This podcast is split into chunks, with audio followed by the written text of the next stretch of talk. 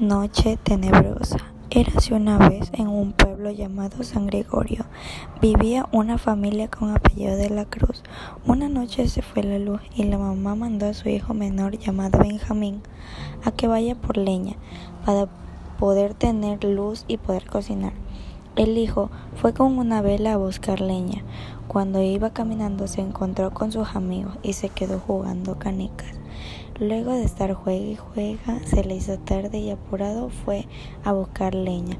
Luego de haber recogido la leña suficiente, escucha a lo lejos un caballo y ve que está con un hombre, pero el hombre no tiene cabeza. Así que salió corriendo hacia su casa y le grita, Mamá, hay un caballo, pero el hombre no tiene cabeza. Entonces la mamá no le creía y le dijo, si ves por malcriado y por no hacer lo que te digo rápido. Y después de mucho tiempo se supo que era el jinete sin cabeza.